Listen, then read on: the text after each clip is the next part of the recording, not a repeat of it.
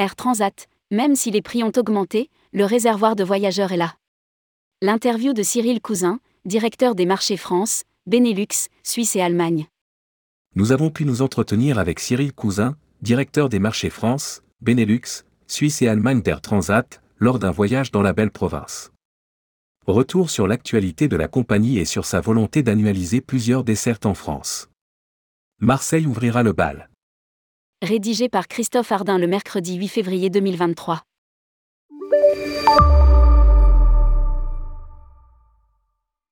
Tourmag.com, vous êtes arrivé chez Air Transat en octobre 2021 en pleine pandémie.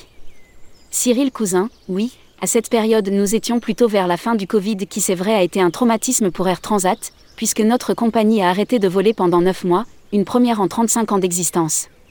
En octobre 2021, la reprise était là mais stoppée trois mois plus tard par le variant Omicron, qui n'a heureusement duré que quelques semaines.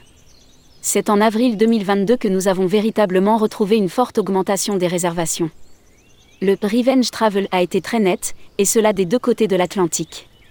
À lire aussi, nous avons finalisé l'été 2022 avec des remplissages équivalents à 90% de ce que l'on faisait avant le Covid.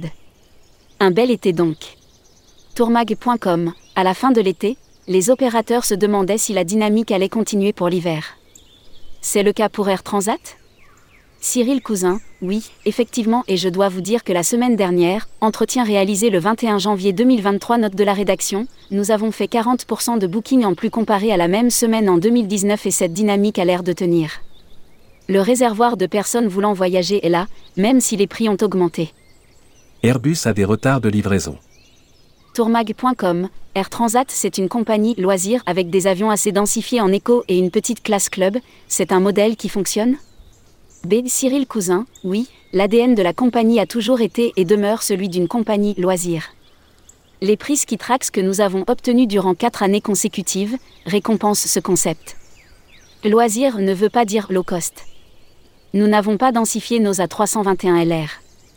Nous sommes à 199 sièges avec un pitch similaire aux compagnies Legacy.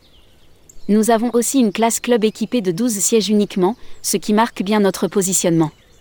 Nous ne sommes pas une compagnie avec des enjeux colossaux sur la business. Tourmag.com, nous l'évoquions avec Joseph Adamo, les A321LR qui sont les appareils particulièrement adéquats pour les vols au départ des villes de province Cyril Cousin, c'est le sens de notre histoire. Dès cet été, nous avons musclé notre programmation province avec un vol de plus sur Nantes, Bordeaux et un vol de plus sur Marseille, qui passe désormais à une fréquence 6 7 La tendance, c'est de consolider ces provinces, voire de les annualiser. Concernant Marseille, on y est presque. Nous volions de mai à octobre et nous avons prolongé maintenant jusqu'à janvier et on reprendra en avril. Tourmag.com Quelles seront les autres villes qui bientôt verront leur saisonnalité prolongée? B. Cyril Cousin, nous avons actuellement des discussions en interne. Nous ne faisons pas tout ce que nous souhaiterions, dû à un manque d'appareils.